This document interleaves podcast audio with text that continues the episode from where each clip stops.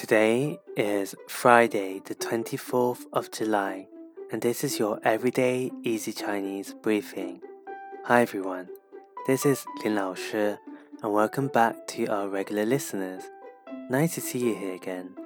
For everyone that is new, in each episode, we'll go through one word a day and practice building new phrases and sentences associated with that word.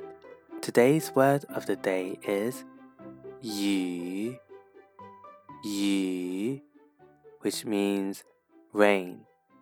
Of course, we have the obvious xia yu, which means to rain.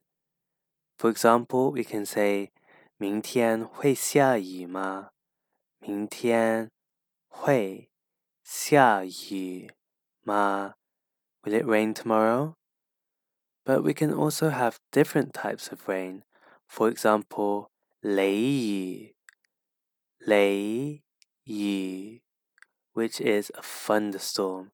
A saying we often hear is 在雷雨期间不要站在树下。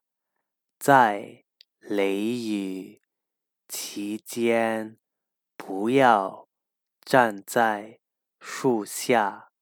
do not stand under a tree during a thunderstorm. And finally, we have Feng Yu.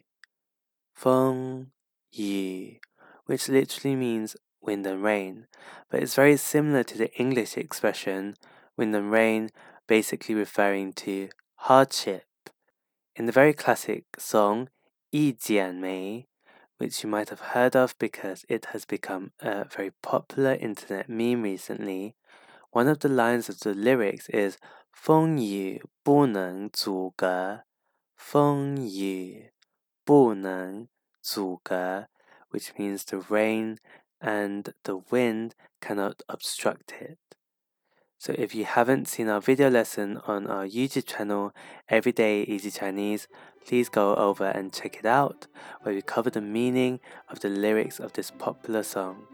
So today we learned the word Yu, which means rain. 下雨, to rain. 雷雨, thunderstorm. And 风雨, which means wind and rain, or hardship. We'll catch you again for more Chinese practice.